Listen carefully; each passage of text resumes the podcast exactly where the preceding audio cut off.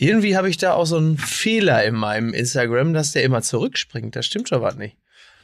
In welches Jahr? Gut, gut, sehr gut. Sehr gut, Maggie. Ich hoffe, das wird schon aufgenommen. Es könnte sein, dass ansonsten der eine gute Gag von dir. Ah, ist das schön. Ah, so. Guten Morgen. Ich war noch nie so weit, aber jetzt, jetzt läuft's. Sehr gut. Guten Morgen. Guten Morgen. Wenn du noch nicht so weit warst, ne, weil wir nämlich schon den Witz gerade aufgenommen haben, kannst du das Lachen nicht nochmal wiederholen, damit wir das dann da runterschneiden Ja, können? natürlich. Ich habe ja, ich denke ja, ich denke ja eh seit äh, Monaten, dass wir wie fr äh, früher Stefan Raab mit diesem, wie würdet ihr das beschreiben? Wie nannte man das, mit dem er immer da rumgefahren ist, wo die ganzen Knöpfe drauf waren? Ach so, dieses, Dieses- das, das Radboard quasi. Ja. So, was, äh, meine Damen und Herren, was haben wir jetzt wieder hier? Äh, Ich muss weg. Äh, ja, das ist wie hingekackt und hingeschissen. Äh, Wunderbar. Ja, ich, hat, ich hatte, nee, es hatte nämlich letztes Mal ein Kollege gefragt, wie wir das hinbekommen, Miki, dass du immer auch in unserem Podcast noch bist, bei all deinen An- und Zeitprojekten. Ich habe gesagt, dass wir ganz viele von deinen Klassikern einfach aufgenommen haben und dann wie Stefan Raab einfach nur noch so Tasten. Ja, ist ja, ist ja eh immer derselbe Gag, den ich mache. Da wird man ja wohl, so, genau, da wird immer, so, was, drück mal einmal auf den, ja, so, ich sag, in Leverkusen war das so. Dann irgendwie, ja, der Skorpion hat wieder zugebissen. Solche Sachen. Ich bin dann irgendwann relativ schnell zu ersetzen, einfach durch so ein Jingleboard. Ja, durch so, so durch so, ein, so ein Roboter, der aussieht wie Bender aus Futurama, der dann da einfach sitzt und der einfach so, so an, anpiekt. Ey, ich habe übrigens, ich habe euch mal was mitgebracht. Hass, Hass, Hass. Bender aus Futurama kriegt ja auch so oft auf die. Ja, auf die Lars, Mütze. Sven und Bender Bender. Ja.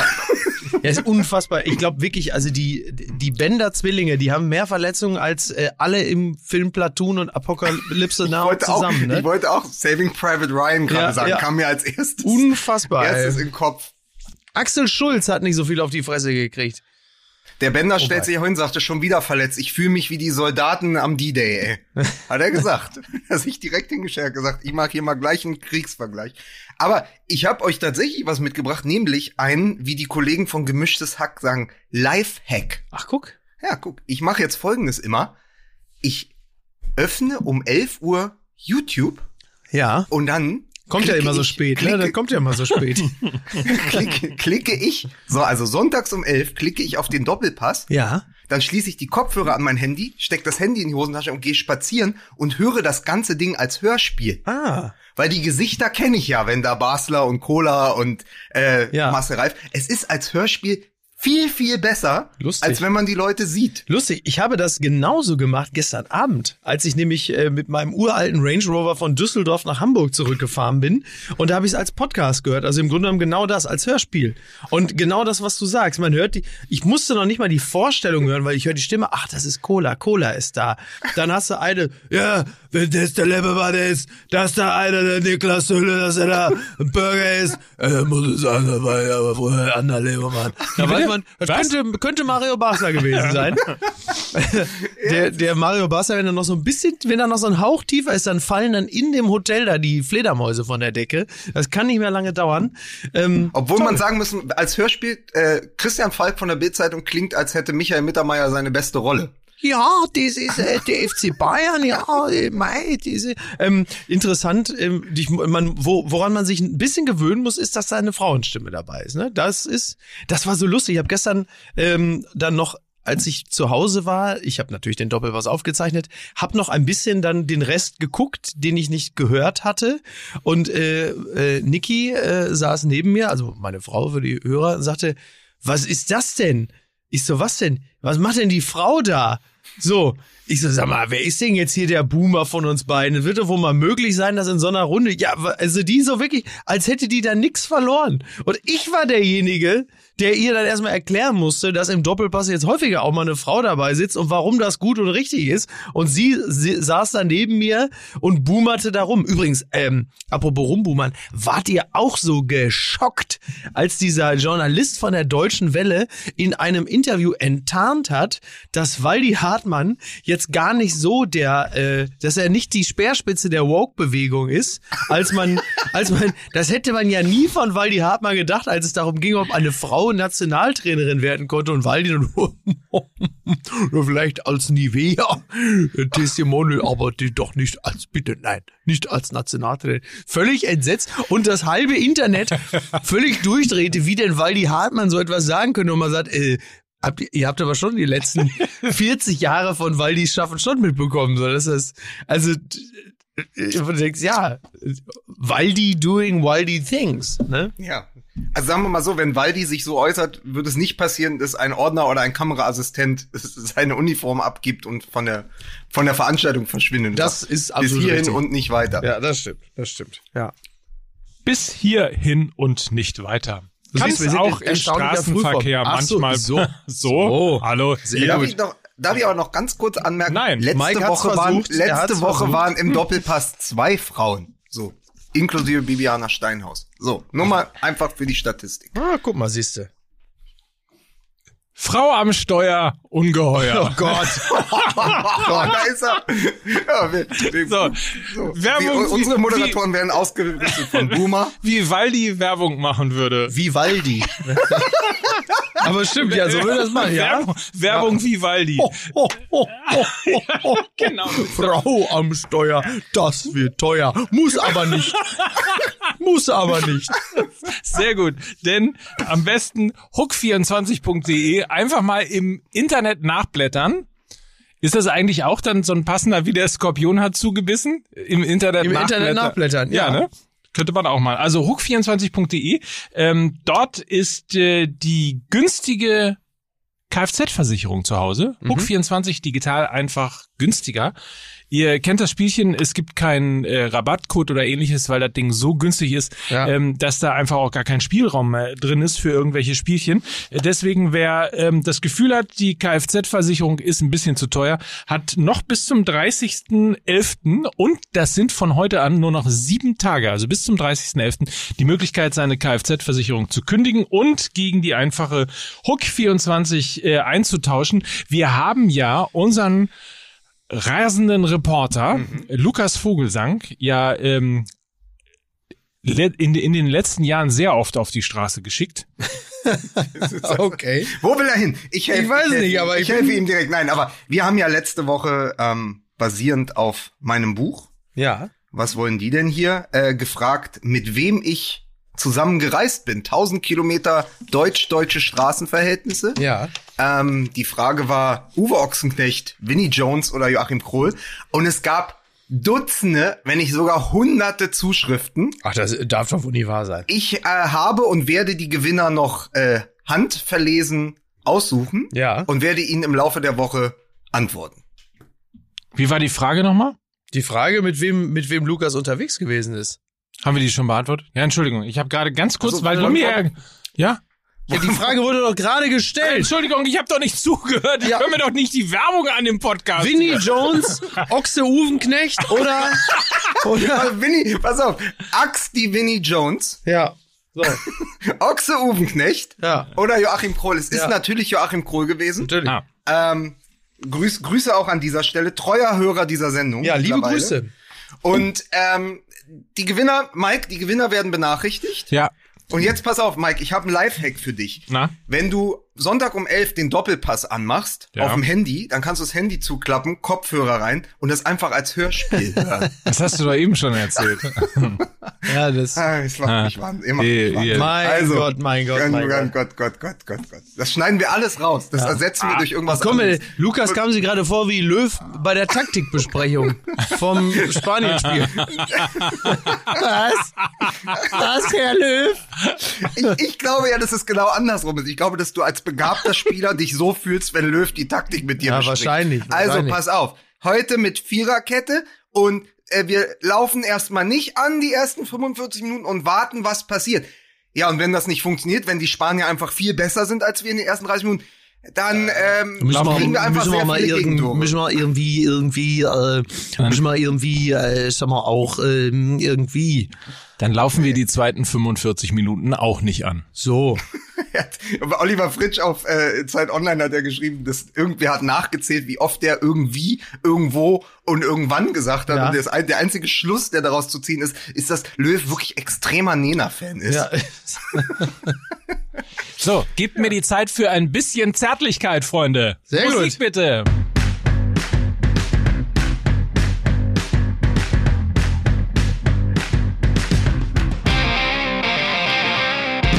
Und damit begrüßen wir in der Kuschelecke von Fußball MML das äh, M steht für Herz, für Romantik. Hier ist Mickey Beisenherz. So, jetzt, äh, so fühle ich mich richtig eingeführt. Oder? Perfekt, ja. Er hört nicht zu, aber er gehört dazu.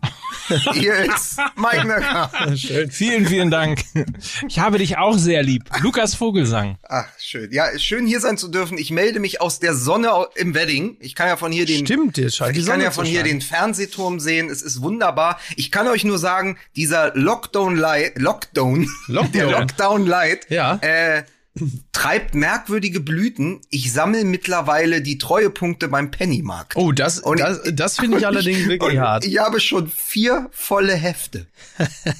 Ja gut, jetzt wo du das EM-Heft 2020 auch nicht voll machen musstest, äh, machst halt das Penny-Heft voll. ist doch super. Ja.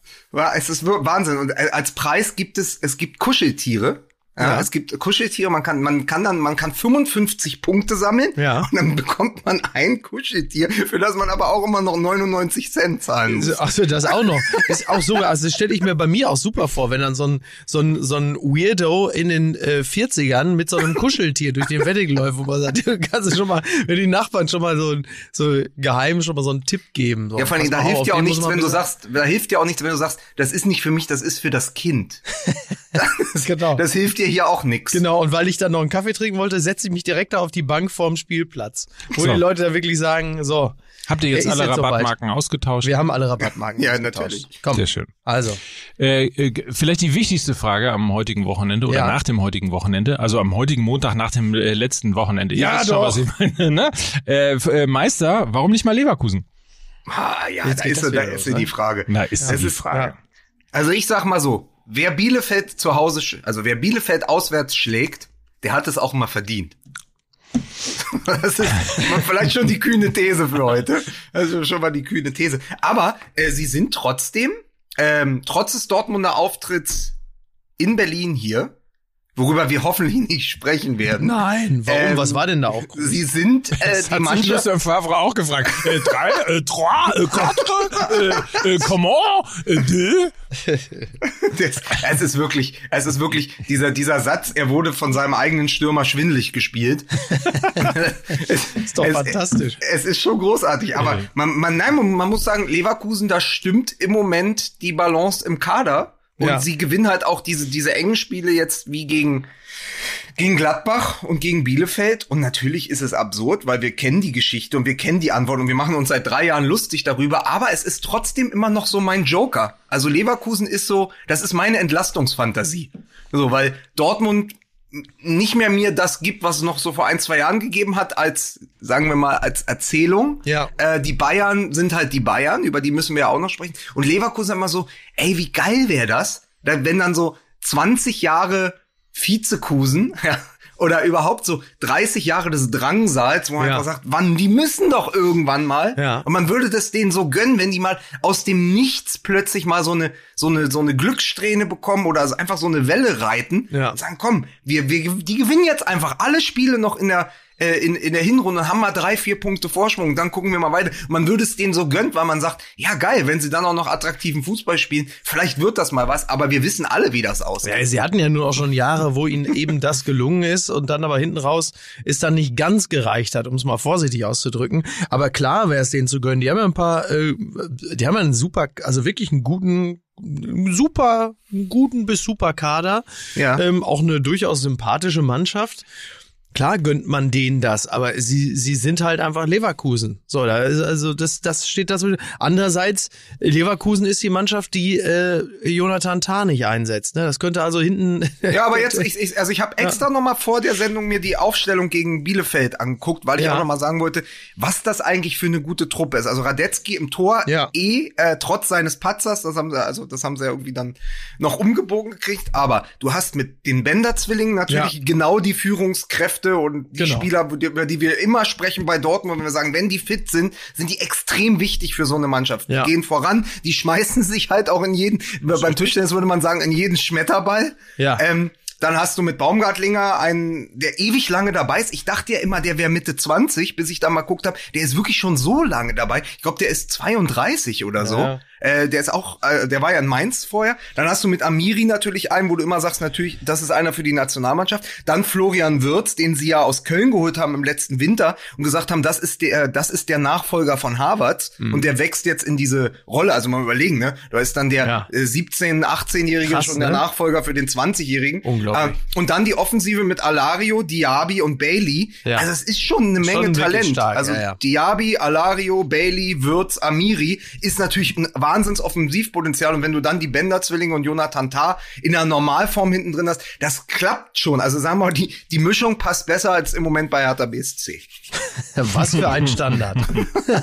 es ist wirklich, ja, aber es ist, es ist ja so. Nee, also das ist vom Kader her gerade auch für Fußball-Feinschmecker schön auf dem Papier und so, wenn sie es dann auf den Platz bringen, wie seit Wochen. Und gerade auch in diesem Spiel, worüber wir ja lange gesprochen haben gegen Gladbach, dann, dann sagt man auch, ja, komm, bleib doch mal da oben dabei. Es kann dem ja nur gut tun, wenn nach 17 Spieltagen äh, Leipzig, Bayern, Dortmund und Leverkusen äh, alle ähnliche Punktezahl haben, weil dann gehen wir mal in eine spannende Rückrunde für ein paar Spieltage. Ja, das wäre doch mal was, oder? Und wir haben ja in der letzten, im letzten Podcast auch über äh, das Thema äh, Konstanz vor allen Dingen auch gesprochen. Also, dass wenn du in dieser Saison Meister werden willst und ähm, die Bayern vom Thron hauen willst, dann brauchst du Konstanz und dann musst du halt eben auch ähm, die Spiele gewinnen, die möglicherweise auf der Kippe stehen. Und dann sehen wir natürlich schon mal einen Unterschied zwischen Leipzig, die ja äh, punktgleich hätten rankommen können an die Bayern, wenn ja. sie einfach in Frankfurt gewonnen hätten, äh, ge gehen dann aber in den Rückstand und äh, mühen sich sozusagen zu einem 1-1,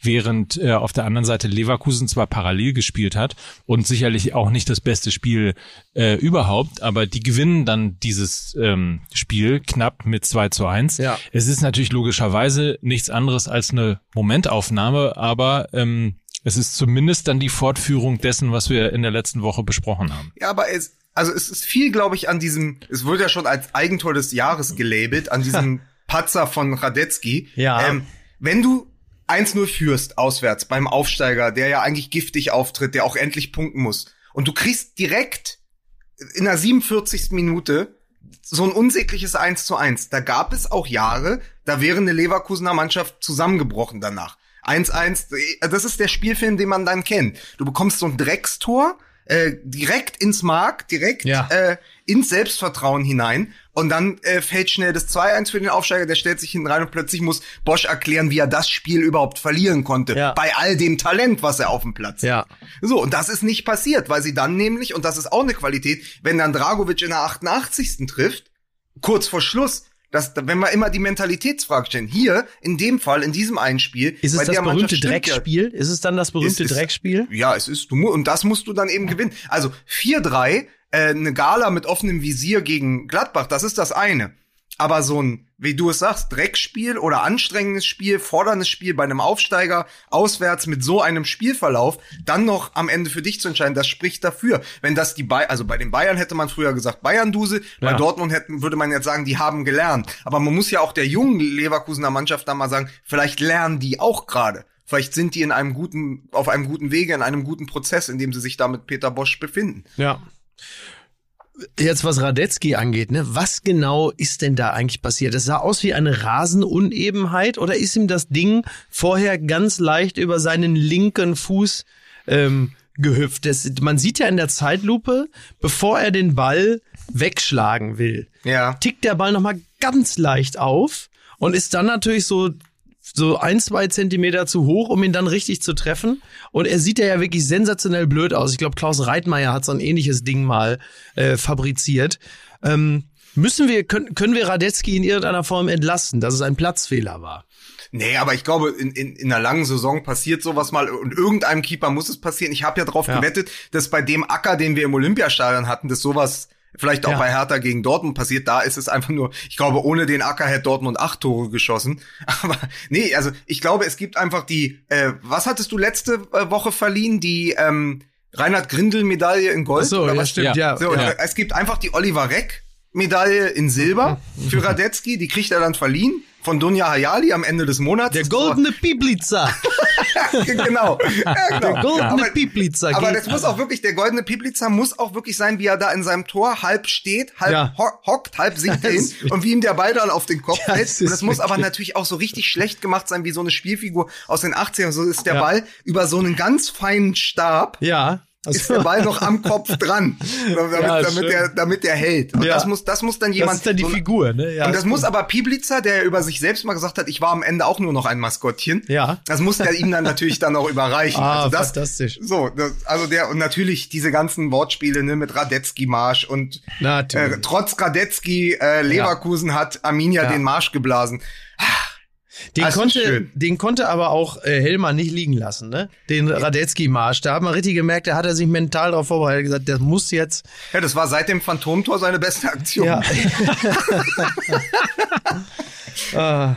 Nee, aber es ist, es ist auf jeden Fall schön, weil es mal ein Spieltag war, wo die Bayern Punkte gelassen haben und die Verfolger aber gepunktet haben in Form von Leverkusen ja. und Dortmund. Normalerweise ist es ja so, ja, wir kennen das. Genau. Bayern spielen 1-1 gegen Bremen. Ja. Und Dortmund verliert 0-1 in Berlin. Das genau. ist die Normalität. Das ist der normale Lauf der Dinge, ja. In, insbesondere immer dann, wenn sie danach spielen, ne? Also genau. wenn sie wissen, genau. wenn sie wissen, dass, okay, die Bayern haben Punkte gelassen, wenn wir jetzt gewinnen, dann sind ja. wir dran. Ja. So, und dann macht's Puff und äh, dann war es genau. das. Genau, nein, das war war schön, ja und ähm, und fast fing es ja auch wieder so an. Entschuldigt, wenn ja, ich das noch kurz genau. ergänze, ne? Ja. Also ist ja nicht so. Äh, ja mal Lukas, was ist denn da im Hintergrund ja, los? Holen Sie dich ey, jetzt. Ihr wisst doch, jetzt ja, erzähl ihr doch, doch dann, ihr wisst doch, die die Juwelen aus dem grünen Gewölbe so, danke, sind danke, immer danke. Noch, sind immer noch nicht gefunden worden. Hättest und jetzt die die die das die zieht sich fester, die Schlinge zieht sich fester. Ja, jetzt, die fahren jetzt bei dir vorbei. Ja, ihr müsst ja, vor ja allem, ist, ist ja ganz geil, hier drei Häuser weiter von hier, und das ist jetzt kein Spaß, also drei Häuser weiter von meinem entfernen haben sie ja damals äh, Teile der, äh, der Jungs ge geschnappt, die auf diesem, bei dem KDW-Raub dabei ja, waren. Ne? Ja, also, ja, ja. Ich weiß nicht, was hier los ist. Vor allem diese, dieser Schmuck aus dem grünen Gewölbe, ich habe mir das ja nochmal angesehen, wie beschissen das auch aussieht, ne? Findest du? Sie richtig beschissen. Ja, das ist, war klar, dass dir das wieder gefällt. Das Zeug aus dem grünen Gewölbe, das sieht aus, als hätte man das Robert Geist vom T-Shirt gekratzt. Ja, Mike, hat überlegt, also Mike hat überlegt, ob er das alles probiert einzuschmelzen ja. und sich daraus ein Fahrrad hält. Da sagt Philipp Plein, sagt, ja, wieso, sowas habe ich hier bei mir äh, im Schaufenster liegen. Aber ihr dürft ja nicht vergessen, ich war ja Kinderschützenkönig in Gütersloh. Ja, ist natürlich auch wieder. So, recht, und da hatte ich ja schon, bin ich früh mit Orden groß ja, geworden. Und, und dieser, und dieser diamantbesetzte Malteserorden, den es da äh, gegeben hat, der hätte mir sehr schön auf meiner grünen Uniform ja, gefallen. Da hast du recht. Das kriegst du in der nächsten Philipp Plein Kollektion, ist das Ding vorne auf dem T-Shirt drauf, kostet dann wie üblich so ein T-Shirt von dem 1200 Euro. Ja. ja ich habe ja, ich hab, ich hab ja direkt ein Angebot bekommen, auch äh, von der Zeit für ein neues äh, Verbrechenformat, eine längere Reportage, also klassisches Storytelling, genau über diese äh, Geschichte ja. mit dem grünen Gewölbe. Es soll heißen äh, Juwelen im Morast der Clankriminalität.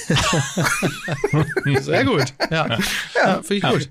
Ja. Aber wie sind wir denn? So, wie kommen wir, wir lassen, denn von der wir sind, Clan? aber wir lassen uns, wir sind wie Homer Simpson, wir lassen uns wirklich von so ein bisschen, bisschen ja. Sirenen komplett aus dem Pass auf, pass auf, bringen. pass auf. Also zurück zum, zu den Juwelen im Morast oh, ein, der langen ein Beine. Schwanz.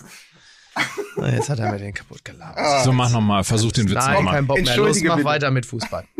Keine Lust mehr. So, wir schalten, äh, w- danke, äh, Sabine Töpperwien in Leverkusen, wir schalten. Tor in Leverkusen! Tor im Haberland! Wir schalten zu Hertha ins Olympiastadion. Was ist dort passiert? Ja, ihr, Lukas Vogelsang. ihr könnt euch alle mal ficken. So. Ich habe keinen Bock mehr. Ich habe mir die erste Halbzeit. Also, äh, wir müssen noch dazu kommen. Ich habe ausgerechnet in der 17. Minute dazu geschaltet. Wenn wir nachher über Haaland sprechen, müssen wir noch mal über diese 17. Minute sprechen. Ich schreibe auf Aber 17. Minute, warte. Bitte, unbedingt. Es ist furchtbar, weil man Entschuldigung, wir sprechen nicht über Hertha, wir sprechen über Dortmund.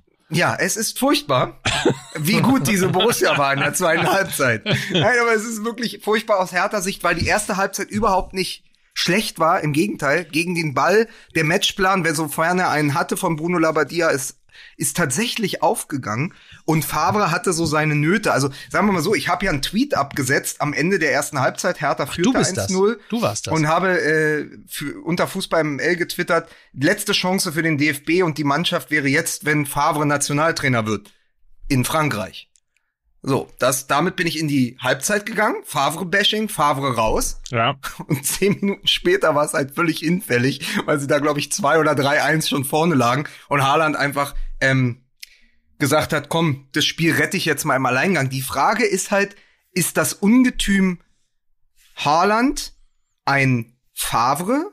Also ist das eine Favre-Erfindung in der zweiten Halbzeit gewesen oder hätte der das eh gemacht, egal wer da an der Seitenlinie sitzt? Also wisst ihr, was ich meine? Ist ja die alte Löw-Diskussion jetzt wieder, ne? Ja, Superleistung wegen Trainer oder trotz Trainer? Genau. Also ich habe, ich, ich glaube tatsächlich, wenn man sich so Haaland ansieht, ähm, der ja übrigens auch woanders schon äh, gut performt hat. Der ist ja nicht, der ist ja nicht bei Borussia Dortmund jetzt erst aufgeblüht. So, also ich glaube einfach, der hat eine derartige Wucht, äh, dass selbst Favre das nicht verhindern kann. Also der selbst, der hat, der, der, der, der ist wie so ein, ja, wie so ein Welpe. Und der stürmt halt einfach aufs Feld, dass selbst das Phlegma von Favre sich nicht über ihn legen kann. So. Also ist ist schneller aber- als das ist- Phlegma. Um, Ja, um es zu genau. mal konkretisieren, den Gedanken. Ist sozusagen das Monster Haaland, ist Favre sein Frankenstein oder macht der das auch ohne eine Fernsteuerung? Das ist ja die Frage. so ist es ja. ja also Ja. äh, ist jetzt ist jetzt Favre in die Pause gegangen, hat gesagt, Jungs, es steht 0 zu 1. Äh, so richtig funktioniert mein Matchplan nicht. Wir stellen jetzt mal um, Ja. geht raus, spielt schneller Fußball. Oder hat er einfach nur gesagt, Jungs, pass auf, es gibt links und rechts paar Schwachstellen bei Hertha. Lauft, also so nach dem Motto, lauft schneller und spielt besser. Ja, geile Vorstellung, auch wie Favre plötzlich so wie Van Gaal in der Kabine steht. Jung, ich lass meine Hose runter. Guckt euch an, meine Eier. So Favre dann plötzlich. Das sind kräftige Klöten.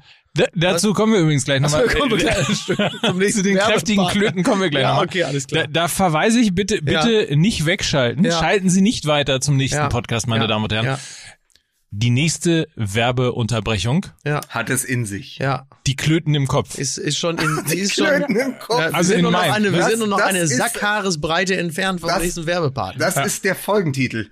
Ja. Die Klöten im Kopf. da, da machst du nix. So. Aber äh, Ja. also also nochmal, ist der da reingegangen und hat wirklich aktiv was geändert? Weil äh, die, die Grundordnung war ja die gleiche. Er hat Ja, auch spät erst gewechselt so in, und plötzlich waren aber Brandt, Reus, vor allen Dingen Emre Can, den ich bärenstark fand, wie entfesselt. Und dann ist es ja einfach so, dass du dann eben Haaland hast. Andersherum muss man eben auch sagen, äh, das eins, das eins zu eins ist sehr gut gespielt, aber die anderen Tore macht er vor allen Dingen auch äh, in diesen Konter und dann, wenn er den Ball klaut, die macht er eben auch, weil er Haaland ist. Ja, ja. Den hätten andere Stürmer nicht zwingend gemacht, wenn der einfach durch gestandene Verteidiger wie Boyata von Hertha, der ist belgischer Nationalspieler, der ist 29, der hat in Schottland gespielt und der Typ läuft durch ihn durch, als Ja, wäre der inexistent. Ja. Also ich muss auch, ich muss auch wirklich sagen, ich habe so etwas, so eine, so eine Kraft, so eine Dynamik wirklich im, im, im, selbst im internationalen Fußball lange nicht gesehen. Äh, Ich hatte das ja irgendwann vor, vor, wahrscheinlich schon vor einem Jahr oder so mal gesagt, dass ich sowas zuletzt mal diese Wucht gesehen hatte bei Balotelli, als er uns aus der EM geschossen hat. Da ist mir das aufgefallen. Und der ganz- Die Dynamik von Mbappé sehe ich da teilweise. Und auch ein bisschen lustigerweise die Wucht und die Entfesselung äh, von Lucio damals bei Leverkusen. Der Lucio. Wenn der in Leverkusen, wenn der losgelaufen ist. So auch, wo du einfach merkst, den kannst du nicht halten. Und ähm, und das ist einfach beeindruckend zu sehen. Und da kannst du, glaube ich, als Trainer das so, so ein bisschen, du kannst dann das, das Gefäß dafür bilden und so ganz grob die Leitlinien vorgeben. Aber das, was da an Enthusiasmus, an Wucht, an Wille, an Spielfreude, an Lust da ist, das kannst du bestenfalls, glaube ich, moderieren. Aber äh, du machst aus einem Phlegmatiker kein Haarland. Und umgekehrt. Also das ähm, ist einfach Wahnsinn zu sehen. Ich habe mich noch, äh, mich erinnert er ganz oft an die Dynamik des ganz jungen Adriano. Oh ja, oh, so dieser, schön, die, ja. diese, Masch diese Maschine wirklich. Aber es ist natürlich am Ende, ist es die, ist es eine, eine ganz sonderbare Mischung, also so ein Hybrid, wie du sagst, aus einem Lucio und einem Giovanni Elba, einfach so diesen Stürmer, den es nie gegeben hat. Ja. Und dann ist der aber Norweger. Und man, und deswegen jetzt nochmal zurück zur 17 Minute. Danke, Mike, dass du mich daran erinnert hast. Gerne. Ähm, die 17. Minute ist ja kein Treffer geworden für Borussia Dortmund, aber ich habe in der Sekunde zugeschaltet. Da bekommt er, da steht er am 16er mit dem Rücken zum Tor Ja. und kriegt einen Ball scharf angespielt zwischen zwei Verteidiger und nimmt den mit in vollem Lauf bei voller Passstärke und zieht den mit der Innenseite so rum Ja. und geht in den Strafraum. Ja. Und besser als jedes der Tore ist das, wie er das, das illustrierte, genau die Stärke. Bei voller Geschwindigkeit, solche Ballbehandlung, wenn man fast zwei Meter groß ist, das gibt es sonst nicht. Also wirklich die, diese Dynamik zu paaren mit, mit einer Technik, mit der er dann am Ball bleibt. Und das ist für mich, das war für mich eigentlich die Szene, wo ich schon dachte, ah, ob sie den in den Griff bekommen, wenn der so weiterspielt, weil der einfach, du merktest, der ist eine bis zwei Ligen über der Hertha-Verteidigung. Ja. Und, und dann kommt noch was dazu. Andere äh, Spieler oder Stürmer reden ja sehr viel. Die fordern die ganze Zeit den Ball verbal. Die stehen da vorne und sagen, spiel mich doch mal an und so. Haaland ist fast der einzige Spieler, der die Dringlichkeit erzeugt, der den Ball fordert, nur allein durch seine Präsenz und seine Laufwege. Den kannst du auch musst nicht ihn übersehen. An, genau, du musst ihn anspielen, wenn er da angebüffelt kommt. Also erstmal hörst Ja. du das, äh, das Hufgetrabbel von tausend Pferden.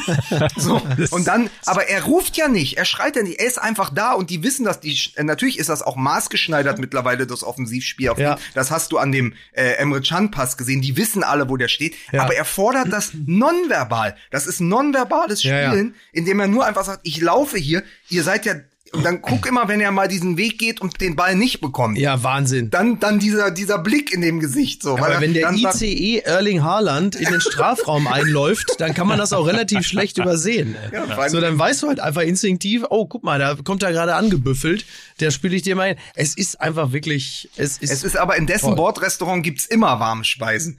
So gut ist der. so. Könnt ihr euch noch dran erinnern, als er zu Borussia Dortmund gewechselt ist, also kurz bevor das ähm, Ja. quasi dann umgesetzt wurde und er tatsächlich dann äh, zum ersten Mal für den BVB auflief, wie viele sich darüber Gedanken gemacht haben, ob er, er ist ja eine Kante und er ist ja groß und er ist jung und er ist talentiert und er hat ja bei Salzburg schon in der Champions League so viele Tore gemacht, aber Eben. ob dieser Spieler wohl fußballerisch so Ja. gut ist. Ich, ich denke, das dürfte mittlerweile geklärt sein.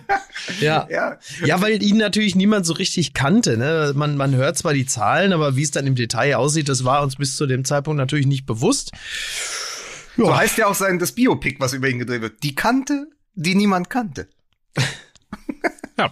Ja, aber es ist, man muss aber sagen, damals hieß es ja, ja, okay, in Salzburg schon alle Rekorde gebrochen, in der Champions League eingeschlagen wie eine Bombe. Wie gesagt, ich war damals in dem, ähm, ist jetzt in dem Zusammenhang vielleicht kein guter Gedankensprung, aber ich war ja damals im, im Westfalenstadion und habe, glaube ich, das Spiel gegen Barca gesehen. Auf jeden Fall war ich im Champ bei Champions League dabei und dann wurde ja immer eingeblendet, wie es auf den anderen Plätzen steht. Und plötzlich Erling Haaland, von dem ich erst nur wusste, dass es halt der Sohn ist von Alf Inge, ähm, Ja. hat dann plötzlich ja gegen Gent, glaube ich, drei Tore geschossen. Und das war der erste Champions League Spieltag. Und man dachte, was ein irrer Spieler. Und das dachte ich noch, als ich in Dortmund saß. Und dann kam der noch dort und hat man gesagt, okay, unglaubliche Quote, aber kann er die in der Bundesliga halten? Und jetzt hat er in seinen ersten 22 Spielen in der Bundesliga 23 Mal getroffen. Den bisherigen Rekord hielt Uwe Seeler, der in 22 Spielen 20 Mal getroffen hat. Das ist ungefähr 60 Jahre her. Und dann kommt Haaland und hat einfach diese unfassbare Quote. Er hat also mehr Tore als Spiele in der Bundesliga. So in seinen ersten 22 Partien, die er gespielt hat. Das ist Knackt schon. er den Lewandowski-Rekord. So, er hat ja ist die den große Uwe- er den hat Uwe ja- Seeler Report, Ja, äh, Re- Rekord. Report, der Uwe Ja, Seeler Report. Der Uwe Seeler Report. Ja. Ist das jetzt eigentlich, wo Uwe Seeler ist ja gesundheitlich so ein bisschen angenockt? Gute Besserung Ja. an dieser Stelle. Ja. Macht sich jetzt eigentlich der HSV Sorgen um Uwe Seeler? Ich Jetzt? hoffe, Ja. ich hoffe. Ja. Es wäre ja mal ganz schön, wenn man auch mal ein bisschen was zurückgeben Das könnte. ist ne, den Er stehen aber schon mehrere. Fans dem Volksparkstadion und machen Akupunktur. Akku, Akupressur, hier Fußmassage, bei dem großen Ah, ja. Fuß. Bei dem Ah, ja. Fuß. Ja. Verstehe. Wollen wir an dieser Ist Stelle. es soweit schon wieder? Wollen, Ja? wollen wir mal ein bisschen, ich, ich würde mal sagen, äh, ein bisschen tiefer gehen, Oh mein Gott. oder? Das ist übrigens äh, unter ganz die kurz, Gürtellinie. Ja. Wollen wir unter die Gürtellinie gehen? Lass uns unter die Gürtellinie gehen. Äh, eine Sache nur, bevor es soweit kommt. Es gibt ja diese jetzt diese sexy Adventskalender, wo dann so ein Love Toy in jeder Tür ist, wo ich denke, ey, da hast du, du musst dir vorstellen, bist du so ein armer Kerl, du kriegst dann diesen sexy Adventskalender geschenkt mit irgendwelchem Liebeskram hinter jedem Türchen, da musst du den bis zum 24. den komplett runterbumsen. Du hast doch spätestens nach dem vierten Tag hast du so die Pass- auf, Schnauze pass auf, pass auf, pass auf. Hau ab, ey. Jetzt ziehst du ja wieder raus. Ey, Wo soll ich Leute. das denn noch reinschieben? Jetzt Sex- lass mich in Ruhe damit. Sextoy Adventskalender, da krieg ich Plug. Ja, gut, ja, komm. Ja, gut. Okay, aber wir, aber, aber Mike wollte unten rum. Mike wollte unten rum die Laufwege. Ne? Endlich mal ein bisschen unter die Gürtellinie Ja. hier bei Fußball MML. Ja, Wir endlich. begrüßen einen neuen Partner Ja. namens Manscaped. Manscaped. Ja, Total Manscaping. Ne? Mike Mans- Nöcker, Total der Man- Manscaping. Der Manscape-Plan. Also das Lustige ist, also man muss mal wirklich das, es geht um einen Rasierer, um es mal Ja. ganz simpel zu sagen. Es Ja. geht um einen Intimrasierer, So. um konkreter zu werden Ja. und es geht um einen, der nicht mehr piekst, der, der keine Schlieren mehr irgendwo rein, Schlieren.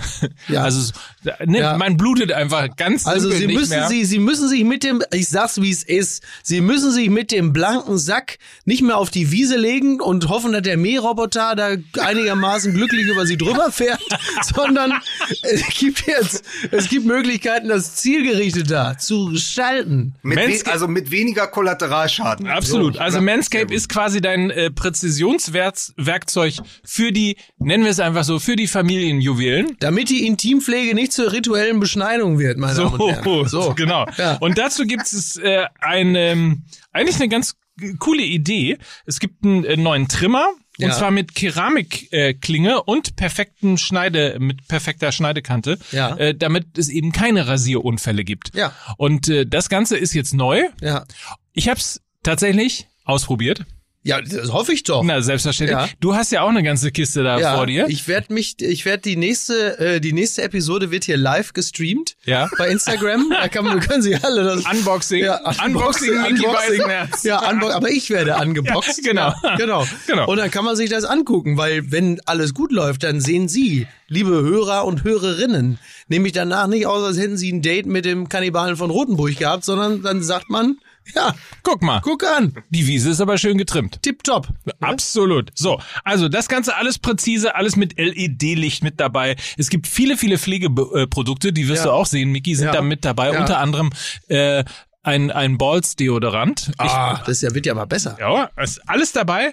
Ihr könnt das Ganze äh, auch mal nachstöbern quasi. Manscape.com ist die äh, Website dafür und es gibt natürlich auch einen Gutscheincode, denn äh, 20% Rabatt gibt es jetzt inklusive kostenlosen Ver äh, Versand, kostenlosen Versand Ja. äh, unter MML. Das ist der Code dafür, manscape.com.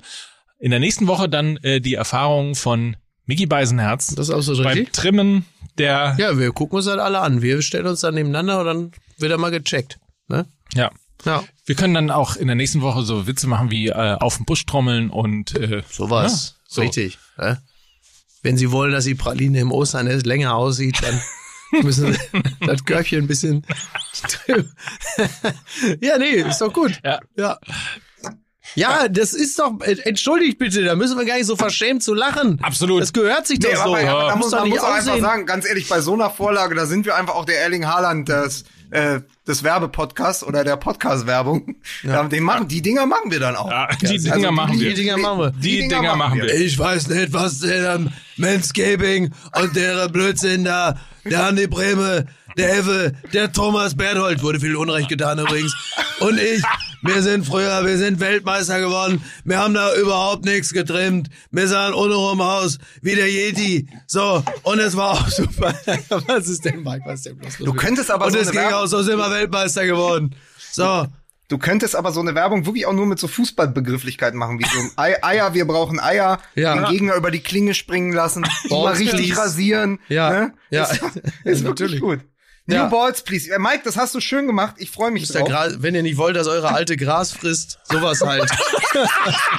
so, Wo wir wieder, wo wir wieder bei halt. Thomas Helmer sind, der dazu Ja. sagt, sag mal, Mario, hast du gerade Grasfressen gesagt? Äh, nee, äh, Jung Cola sagte Grasfressen dann so. Und dann haben sie so kurz alle überlegt, Grasfressen, ist das jetzt, äh, sind das jetzt drei Euro fürs Phrasenschwein oder nicht? Und dann hat Basler entschieden, ja, hier, Grasfressen, das sind auf jeden Fall drei Euro, die muss man jetzt bezahlen. Das sind drei Euro. Ja, der, ja.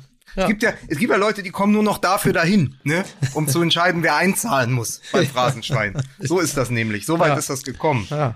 Naja. Ja. Übrigens, äh, Basler und Cola äh, im Doppelpass, das war mir ein Weltmeister zu viel. Aber haben wir die jetzt, haben wir die jetzt länger? Begleiten die uns? Ich, ich, ich, mir gefällt das jetzt schon.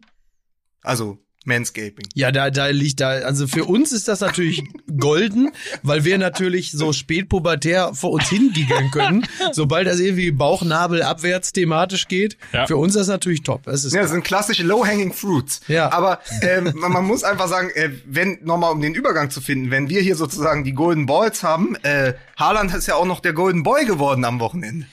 Auch das noch. Ja. Das war, das ist ja die schöne Seitengeschichte. Also er wacht auf morgens mhm. am Samstag, bekommt die Nachricht, dass er Golden Boy ist. Zu Recht auch. Herzlichen ja. Glückwunsch an dieser Stelle. Fährt nach Berlin, dreht dieses Spiel mit einem Rekord, schießt vier Tore, ebnet damit den Weg für das Debüt von Mukoku, mhm. weil wenn es nicht, äh, ja. wenn es an dieser Stelle nicht diese vier Tore gegeben hätte, wäre ja gar nicht die Souveränität Tatsache. ins Spiel äh, gebracht worden, dass Favre auch sagt, okay, hier kann nichts mehr passieren. Der ist ja, äh, äh, wie Janni Roschetz gesagt, Lulu ist kein Gambler, ja, glaube ich. Ähm, aber äh, er hat es dann eben doch gemacht. Äh, und dann bringt er Mukoko, weil Haaland eben diese vier Tore geschossen hat. Und dann schreibt Haaland einen Tweet, setzt Haaland einen Tweet ab und sagt, Wahnsinn, morgens wacht man auf, ist Golden Boy, abends schießt man vier Tore, what a day, nachdem ich so gut geschlafen ja, hatte. Ja. Und dann schrieb der äh, Twitter-Kanal von Hertha BSC nur, äh, do machines sleep? Ah, das, das fand ich so ganz schön als, als Reply. Ja. Also das auf jeden Fall äh, viele Geschichten und vor allen Dingen aber wirklich das Tollste, dieses Bild, wie der 16-jährige Mukoko für den 20-jährigen Haaland auf den Platz kommt. Ich wollte eigentlich Screenshot machen und es posten mit endlich mal ein Stürmer, der so alt ist wie ich. Und ähm, ja, unglaublich, da, ne? Ja, und dann, aber diese die Geschichte fand ich einfach so gut, dass er wirklich diese vier Tore schießt, um dieses Debüt zu ermöglichen. Also das ist doch, es hättest du dir nicht besser malen können, ne? Endlich ein Generationenwechsel bei Borussia Dortmund. Und er ja tatsächlich sauer war, äh, dass er ausgewechselt worden ist, weil er ja die fünf den Rekord von Lewandowski schnell noch einstellen wollte. aber der hat, aber der hat fünfmal in neun Minuten getroffen. Ja, das ja, gut, gegen das, Wolfsburg damals die ja, Geschichte. Das ne? kriegst du natürlich nicht mehr hin, aber er wollte zumindest fünf Tore schießen, war ein bisschen sauer, dass er ausgewechselt wurde. Und ähm, naja, dann kam es ja zu der Geschichte, dass äh, Favre nochmal nachzählen musste, wie viel es denn jetzt eigentlich waren. Also sagen wir mal so, wenn man ähm, also Stop wenn, the wenn, count. Stop the count. nee, aber wenn man mal seine Kritiker zum Schweigen bringen will, ne? Dann macht man sowas eher ja, nicht. Das ist absolut richtig. Ja, finde ich irgendwie, finde ich irgendwie ganz, ganz amüsant. Aber was man wiederum positiv dazu sehen muss, ist ja auch die Lockerheit, die da entstanden ist. Ne? Also ja. die Art und Weise, wie die dann miteinander geredet haben. Ja. Ähm, weil ich, äh, es gab ja ein Interview, das er ESPN gegeben hat. Ähm, da wirkte das so ein bisschen auch, als hätte er sich beschwert, weil er die Geschichte erzählt hat, dass ja. sein Trainer ihn gefragt hat, wie viele Tore er denn jetzt nun geschossen hätte, drei ja. oder vier.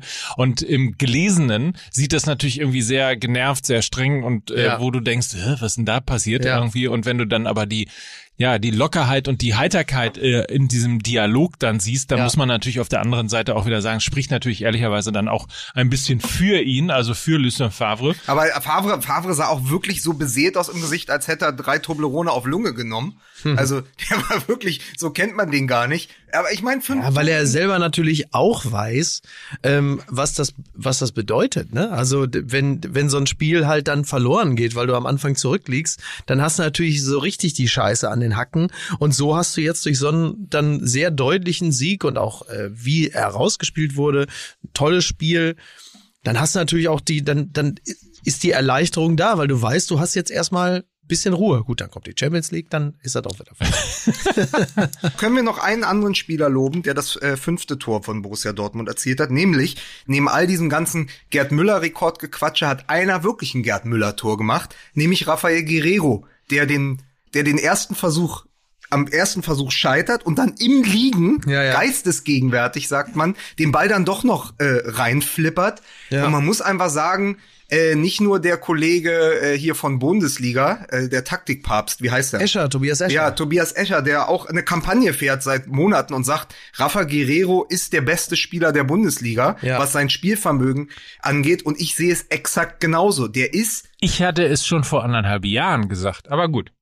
Feiert ihr euch einfach nur alle selbst. den hat man ja auch aus irgendeinem Grund direkt nach der Europameisterschaft damals war das verpflichtet oder die hatten ihn ja Dortmund hatte ihn ja schon vor der Europameisterschaft verpflichtet und dann hat er so groß aufgezogen bei Portugal. So war das, glaube ich, vor vier Jahren. Und ich bin so froh nochmal, dass der nicht gewechselt ist. Ja. Weil Ja. es war ja so vor Ja, der der war Saison ja so, schon eigentlich der schon war, weg, ne? Genau, der war quasi schon weg. Und ich habe so gedacht, das, den darf man nicht, ob der jetzt Linksverteidiger spielt oder um mal wieder dieses Wort zu benutzen, den Schienenspieler oder den Linksaußen, den kannst du zentral einsetzen. Er ist die Inkarnation von La Tocque, also er könnte auch bei Barcelona im Mittelfeld spielen. Der paart einfach eine Ballsicherheit, eine Technik ähm, und eine Spielintelligenz, wie sie ganz wenige Spieler überhaupt besitzen und in der Bundesliga schon mal gar nicht seit Thiago weg ist. Und es ist wirklich nicht zu unterschätzen, wie wichtig der für diese Offensive von Borussia Dortmund ist. Und ich bin froh, dass es Favre irgendwann erkannt hat und dass der eigentlich gesetzt ist. Also du siehst ja, alles wechselt ständig. Diesmal kamen Sencho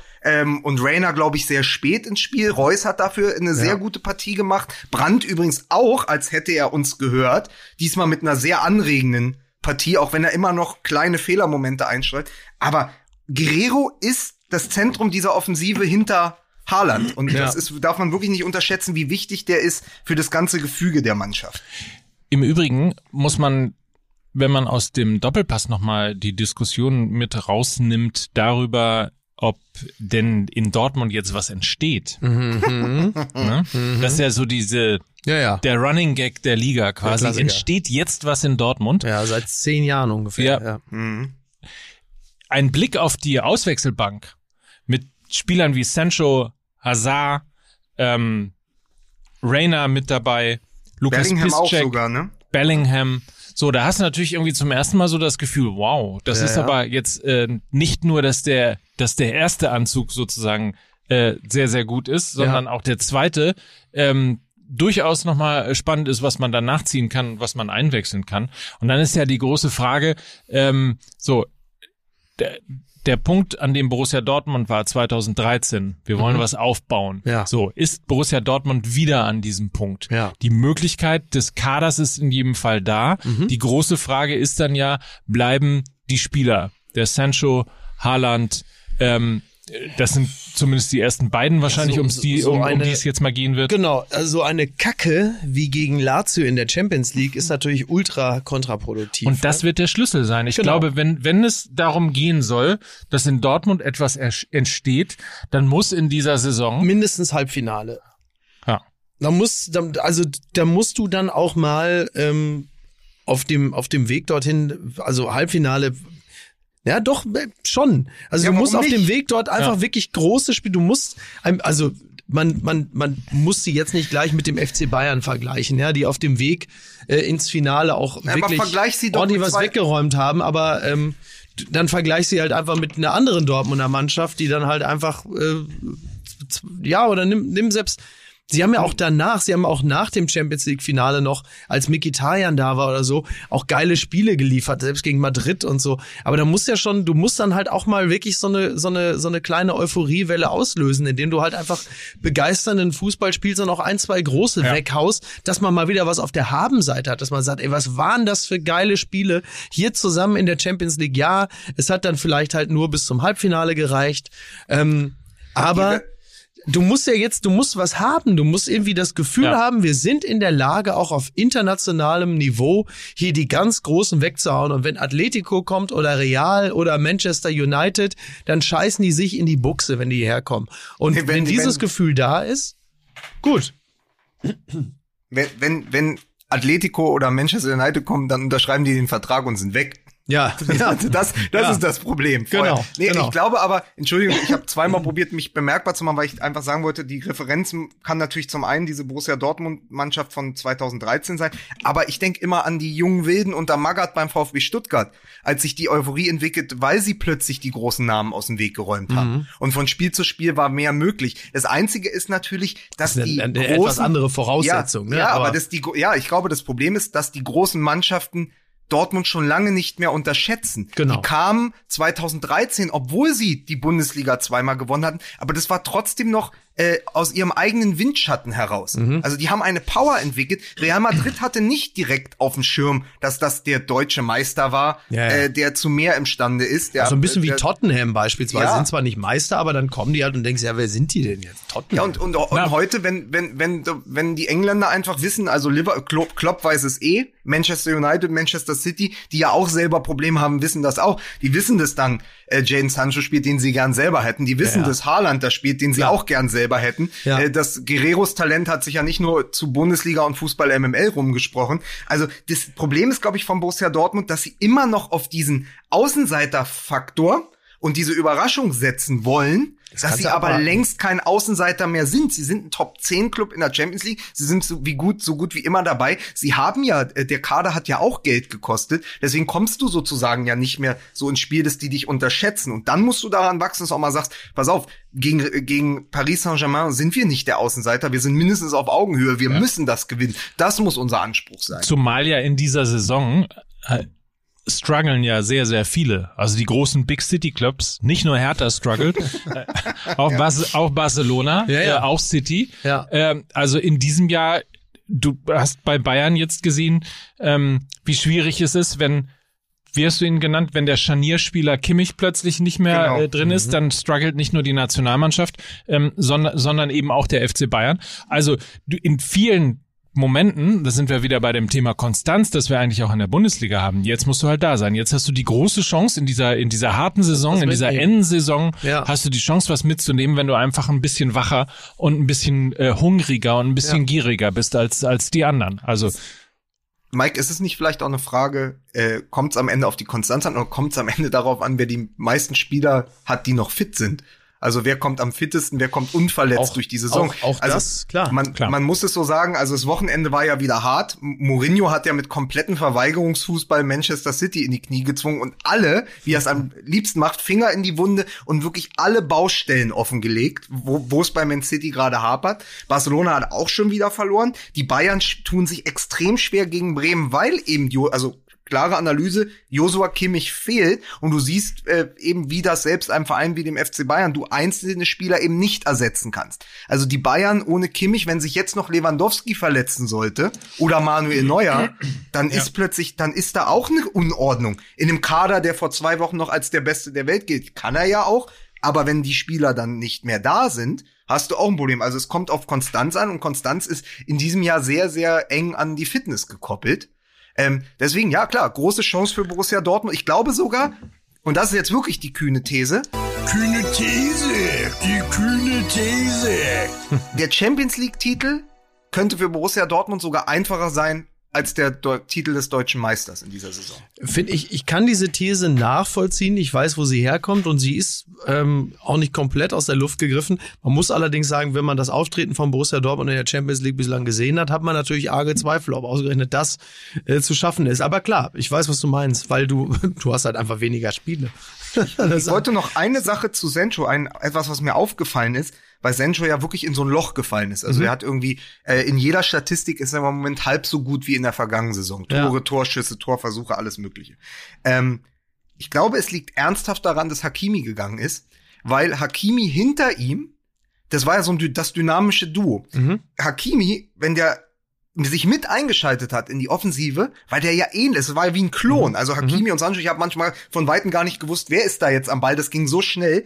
Der hat diese Lücken gerissen, in die Sancho dann stoßen konnte. Und ihm Ja. fehlt dieser Partner, mit dem er sich wirklich blind verstanden hat. Ich glaube, das ist der richtig. Der hat Heimweh nach seinem Kumpel. Ja. Der, der trauert dem hinterher. Ich glaube, das ist ein großes Problem von Borussia Dortmund. Zum einen, dass sie Hakimis Qualität verloren haben, aber dass Hakimi auch einfach auf der Seite Sancho besser gemacht hat. Mhm. Weil dieses schnelle Spiel, was Sancho brauchte, diesen, diesen Partner, den hat er nicht mehr. Meunier ist ein ganz anderer Spieler. Körperlich, defensiv besser. Der wartet erstmal ab. Der geht nicht mit jedes Mal im Sprint nach vorne, Ja, ja, weil er ja auch, glaube ich, sechs, sieben Jahre älter ist als Hakimi. Also ich glaube, du siehst auch an Sancho, wie wichtig so Pärchen sind. Ja. Also wie bei Total. Andy Buck und Ratinho damals. So. O- Oder wie bei Naldo und Ibisevic. Ah, guck mal. ja, nein, aber das ist wirklich eine, ist eine, ist eine, ähm, eine Beobachtung, die ich in, den, in der letzten Woche gemacht habe Ja. und gedacht habe, ich glaube, dass das viel, viel daran auch hängt, dass Hakimi jetzt nicht mehr bei Borussia Dortmund ist, dass Sancho nicht mehr der Sancho ist, der zusammen mit Hakimi, Hakimi war. Ja. Eine gute, eine gute Beobachtung. Absolut. mich, äh, Mike, was, was hast du denn da noch aus dem Innern der Mannschaft, die nur noch zum Weinen ist? Oder hast du wieder irgendeinen Klötenrasierer für uns, oder was? Hä? Ja, was denn? Also Schalke müssen wir, wollen wir über Schalke reden? Ja, natürlich. Wir müssen über Schalke reden, oder? Also Äh. noch sieben, pass auf, noch sieben, noch sieben Spiele bis zu Tasmania, bis zum knackt Ja. Schalke den Tasmania-Rekord. So, da ist er endlich wieder. Es sind, es sind noch sieben, sieben Spiele. Und ich sag mal so, das ist jetzt die nicht mehr ganz so kühne These. Wenn sie es in diesen sieben Spielen nicht schaffen, zumindest ein oder zwei Siege zu holen, sondern wenn sie dann wirklich, wenn sie wirklich den Tasmania-Rekord knacken, in den Spielen gegen Mönchengladbach, Leverkusen, Augsburg, Freiburg. Das Geile ist, pass auf, normalerweise würde ich jetzt vorlesen, Mönchengladbach schwierig, Leverkusen, dann würde man irgendwann sagen Entspannung. Ich lese, weil Schalke ist, jetzt alle Mannschaften vor, als wären sie Favoriten. Scheiße, es geht gegen Mönchengladbach, Leverkusen, Augsburg, Mein Gott. Freiburg, Arminia Bielefeld, Hertha BSC und Hoffenheim. Wie willst du in dieser Verfassung punkten? Das sind auf jeden Fall die nächsten sieben Spiele. Wenn sie da nicht mindestens zwei Siege holen, sind sie, dann sind, glaube ich, 15 Spieltage vorbei. Dann haben die am Ende, wenn sie ein paar Unentschieden nur verbriefen, haben sie sechs Punkte. Nach 15 Spielen. Da, da kommst du nicht zurück. Her Also wenn, Hertha hatte das mal nach, nach der Hinrunde, dass sie neun Punkte hatten. Ne? ja, aber da sind wir auch abgestiegen, glaube ich. Ja, ich Da glaube, sind ja, wir auch knapp- nicht zurückgekommen. Und dann, Ja. und wisst ihr, was dann passiert, liebe Schalker? Dann kommt Markus Babbel, dann kommt Jus Luhukai, irgendwann kommt auch noch Friedhelm Funkel, dann kommt Otto Rehagel. Ich nehme jetzt, ich, ich hau jetzt alles ein. Dann kommt Michael Skibbe. Also Peter dann, Neururer. äh, dann, So. und pass auf, da, und vor allen Dingen, und das ist auch ein Gruß, äh, Gruß nach St. Pauli, ja, Jos Luhukai kommt. Wenn man absteigt, kommt Jos Luhukai. Es macht das nicht, liebe Schalker. Es ist wirklich ein Zerwürfnis danach. Die Fans holst du nie wieder zurück. Das, das ist wirklich furchtbar. Also man muss es, man kann es nur auf den Punkt bringen. Also sieben, sieben Spiele, wenn sie die alle verlieren, dann ist auch der Abstieg besiegelt. Und man, man, es tat mir ja wirklich leid. Also Marc Uth ist Marc einer meiner Uth. absoluten Lieblingsspieler in der Ja. Bundesliga. Äh, man hat gesehen, was der kann, wenn er in einer funktionierenden Mannschaft spielt. Ja. Nämlich ist ja so komisch. Also Uth und Köln zusammen herausragende Serie gespielt unter Ja. Gistol. Uth zurück auf Schalke, kein Uth in Köln, beide Mannschaften in Not. Ja. So, das ist Wahnsinn. Und Ute und Elend. Ne? Quasi. Ja. Ute und Elend. Ute und Elend. Ja. Ja. aber bitter einfach, ne? Ja. Bitter. Auch dieses Interview von ihm, das war ja wirklich, ähm, Ut zur Wahrheit. ja, Ut zur Wahrheit. Mhm. Sehr, oh, sehr. Nee, nee, es ist äh, bei Twitter geklaut, Ach so, ja, schade. Ich hatte mich schon Das wurde gewundert. uns schon Ja. Vor, schon vorgeschlagen. Ich habe mich schon gewundert, Mike. Ich dachte, Nein. ähm, ja, ein, ein sehr, ein sehr ehrliches Interview, wo er halt einfach sehr deutlich sagt, wir haben hier gar keine Chance, wir kommen nicht in die Zweikämpfe, hier läuft nix. Er hat aber, weil es dann so dargestellt wurde, als würde jetzt Uth die eigene Mannschaft angreifen, hat er gar nicht gemacht. Er hat einfach im, im Kollektiv gesagt, was alles scheiße läuft und mit welcher, er, du, man sah ihm ja auch die äh, Verzweiflung an, dass er so auch als Vertreter der kompletten Mannschaft nicht fassen kann, was da mit der Mannschaft geschieht, beziehungsweise halt eben auch teilweise nicht geschieht. Und dann am Ende sagen, man möchte eigentlich nur noch heulen. Ähm, das glaube ich ihm sogar. Aber Ja, es ist wirklich, Ja. es, also diese Ehrlichkeit und die Geschichte von Uth ist ja so, er war ja ausgeliehen an Köln und er ist ja ein Kölscher Jung und Ja. er wollte ja nicht zurück. Und dann haben sie an diesem Vertrag festgehalten und Köln konnte ihn nicht verpflichten und Schalke Ja. wollte ihn behalten und dann war es ja diese Geschichte äh, mit ihm und Rudi und Ben Taleb und so ist plötzlich Spieler, Genau. die gar nicht mehr für Schalke auflaufen wollten, auflaufen mussten. Rudi sogar als Rechtsverteidiger, was er gar nicht kann und Ja. Uth überhaupt seinen Platz nicht in dieser Mannschaft findet, weil er auch Genau. in diesem Verein gar nicht mehr sein möchte. Ja. Und dann musst du spielen und dann bist du weder in der Stadt, auf die du Bock hast, Gelsenkirchen, ähm, und dann musst du an jedem Spieltag mit ansehen, wie deine eigene Ohnmacht wächst. Und er selber, ich, ich meine, das ist ein Stürmer, ja. Jetzt nehmen wir mal an, der hat nur ein bisschen Haaland in sich. Und der will auch treffen, so wie in Köln, wo er, glaube ich, zehn Scorerpunkte in zehn Spielen hatte oder so. Ja. Der, der verzweifelt und diese Verzweiflung aber dann auch mal so offen zur Schau zu tragen. Du kommst vom Spielfeld, wirst wieder fragen, und wie fühlen sie sich? Ja. Ja, eben nicht, nun gut, ich sag mal die Mannschaft und nee, ich fühle mich scheiße. Ich könnte jetzt einfach heulen. Mir, ja. Ich gehe jetzt in die Kabine, mir ist danach in die Kabine zu gehen, weinen zu gehen. Ist einfach mal ehrlich und mir tut das wirklich leid, weil er da gar nicht sein müsste. Oder gar nicht sein will. Also das hast du einfach gesehen. Das ist wirklich, der wäre ja am liebsten woanders und vor allen Dingen wäre er am liebsten in Köln. Und das ist dann schon eine gewisse, gewisse Tragik, sagt aber leider auch viel über den Kader aus, wenn so ein Spieler, der eigentlich Leistungsträger sein müsste, da gar nicht sein möchte in der Mannschaft. Ja, und wenn der sich dann auch noch anders als zum Beispiel ein Michael Ballack ja gar nicht ausnimmt von der Kritik aber ja. sagt, wir würden gerne, aber wir können nicht besser. Das ist ja, das ist ja der reine Offenbarungseid. Genau.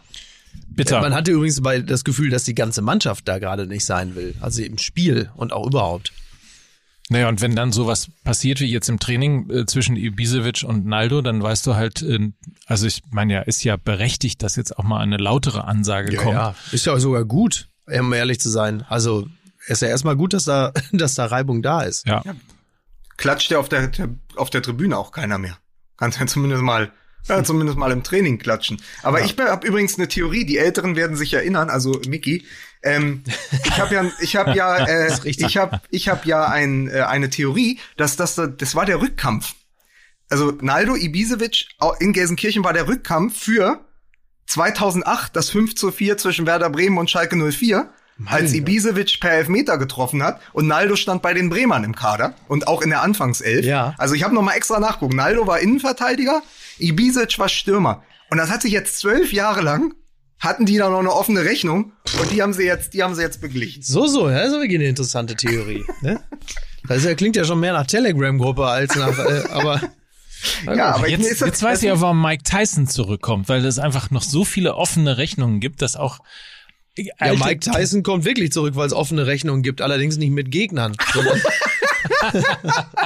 dann bist du schon, dann bist du schon, dann bist du der Wahrheit schon ziemlich, äh, ja. ziemlich dicht auf der Spur, würde ich mal sagen. Investigativer ja. Podcast hier. Äh, der hat tatsächlich, äh, um seine Rech um Rechnung zu begleichen, all seine Brieftauben wahrscheinlich verkaufen müssen. Ja. Also er ist der Einzige, der wirklich Federn gelassen hat. Ja. Willst du noch mal kurz was mit Kimmich erklären? Nö, ist einfach nur fertig, Achsenbruch bei den Bayern und du siehst, wie wichtig er sowohl für die Nationalmannschaft als auch für den FC Bayern ist. Ja. Ähm, zum, ich habe aber noch einen anderen Rausschmeißer. Auch, er hat auch ja. ein Hörer geschrieben. Wir sollen bitte wenigstens zwei Sätze darüber verlieren. Also es geht jetzt nochmal darum, wir, wir versprechen den Hörern ja seit Ewigkeiten nicht nur über das Hövedes-Interview zu äh, sinieren und ja. es nochmal verdaulich oder ein kleines Häppchen zu schneiden. Ja. Ähm, sondern wir haben ja auch immer diesen Legenden-Podcast mhm. versprochen. Und wir ja, machen richtig. jetzt mal wenigstens noch zwei Minuten hinten raus, ein bisschen Legenden-Podcast, wo wir jetzt schon über Mark Uth sprechen mussten und so. Äh, jetzt am 25.11., also übermorgen mhm. vor 15 Jahren, ist George Best gestorben. Oh. 2005. Im November 2005. Und das sollte ich wenigstens einmal erwähnen und dann können wir noch sagen, äh, welche, und dann wäre die Frage gewesen, welche Erinnerung oder was ist denn die Anekdote außer diesem einen Zitat, die ihr von George Best habt als Spieler? Naja, ich äh, I, I spent uh, I spent a lot of money on uh, birds, booze and fast cars. The rest I just squandered. Ne? So mhm. in etwa. Ja, fantastisch. Ja. Ist das, aber ist das, also das habe ich mich auch gefragt. Ich habe ja gerade gesagt, außer diesem einen Zitat. Ähm, aber ist das wirklich das einzige, was man über George Best weiß? Weil also ich habe nochmal nachgeguckt, er ist ja der er ist ja, gilt ja als bis heute bester britischer Fußballer aller Zeiten. Ja. Hat aber, weil er ja Nordire war, mhm. ja ähnlich, also hat er das Wie gleiche Ryan Problem. Giggs quasi, genau, ne? genau, ja. das gleiche. Er ist ja der Unvollendete, weil er, glaube ich, genauso wie Ryan Giggs nicht mal an einer WM-Endrunde teilnehmen konnte, mhm. weil sich in der Zeit halt das Land, in, aus dem er stammt, nie ähm, äh, qualifiziert hat. George Weah, ne? Ähnliches Problem wie George Weah beispielsweise. ja, aber George Best ist, halt, ist heute nicht Präsident von Nordirland. Das ist richtig. also, ey, du, es gibt Karriere nach der Karriere. Ja. Nein, aber es, also was bleibt denn von George Best? Es ist so ein Spieler, der der vor allen Dingen durch dieses eine, also in Deutschland vor allen Dingen durch dieses eine Zitat mhm. lebt. Und ich glaube aber in, in Großbritannien und so, und obwohl das ja Jahrzehnte schon her ist, dass er diese Karriere hatte, äh, gibt es eigentlich nur einen Vergleich äh, in Deutschland. Das war, als ähm, Günter Netzer seine Diskothek damals ja. äh, eröffnet hat. Das waren so die ersten Spieler, die wirklich den Glamour verkörpert haben. Genau, der Glamour und natürlich diese, diese ähm, wunderbare Kombination aus Leistungsprinzip und Leichtigkeit.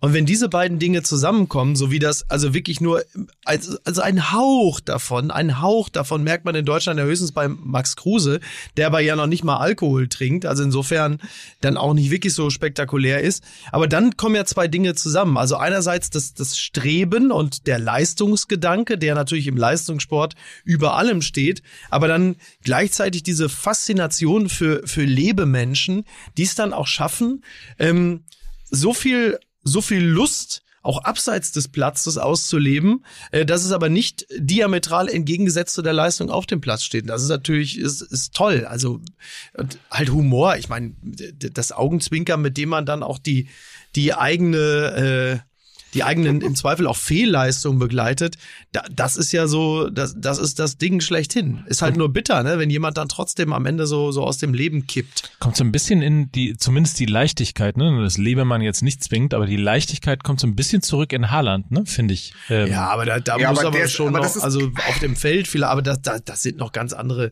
ganz andere Dinge. Es geht ja dann bei, bei George Best, da ist ja auch immer so ein, so ein, so ein Quäntchen Wahnsinn dabei. So ein bisschen wie man es bei Gascoigne auch in England äh, dann ja äh, gesehen hat, wo man sieht, ein unglaubliches Talent, ähm, dass man sich dann aber im Zweifel dann halt eben auch irgendwie dann auch weggetrunken hat.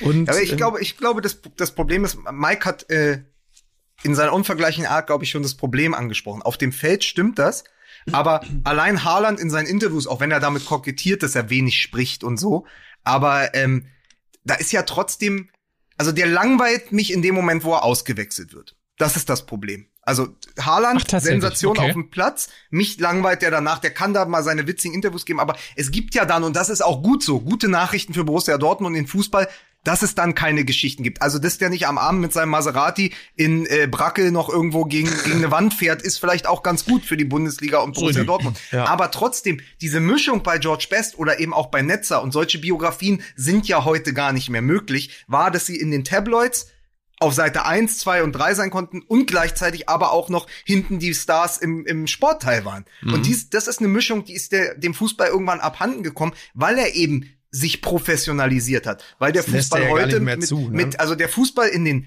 90ern oder Ende der 90er hatte noch viel mehr mit dem Fußball in den 70ern zu tun, als heute unser Fußball mit dem in den 90ern. Das heißt, das hat sich ja so verändert, dass du heute könnte sich, da kann Basler 28 Mal erzählen, wie viel Zigaretten er geraucht hat. Es wäre schlichtweg nicht mehr möglich, ja, ja. dass du körperlich das Tempo mitgehst. Auch ein George Best könnte das nicht. Der hätte einen anderen Lebenswandel haben müssen. Ein Gascoigne auch. Aber natürlich, was bleibt, sind ja immer diese, diese Geschichten. Das ja. macht ja auch Spaß, weil du eben nicht nur die vier Tore hast in einem Spiel, sondern hinterher eben auch noch das, was ist denn in der dritten Halbzeit passiert. Naja, genau. auf eine gewisse Art und Weise. Du, es gibt ein paar Spieler, bei denen du diesen Glamour hast. Der hat nur nicht mehr so viel mit mit mit Alkohol oder oder mit mit Partys und langem Ausgehen und Nacht Nightclubs und und sonstigen Sachen zu tun. Aber du hast natürlich auf eine gewisse Art und Weise. Nehmen wir jetzt mal Pierre-Emerick Aubameyang. Aubameyang. Ja. Aubameyang. Aubameyang ähm, da hast du ja auch zumindest klamottenmäßig, automäßig so ein bisschen Glamour. Du hast ja, ja. auf eine gewisse Art und Weise bei Cristiano Ronaldo auch Glamour. Ja. Ähm, Aber da fehlt halt der, so der Witz, ne?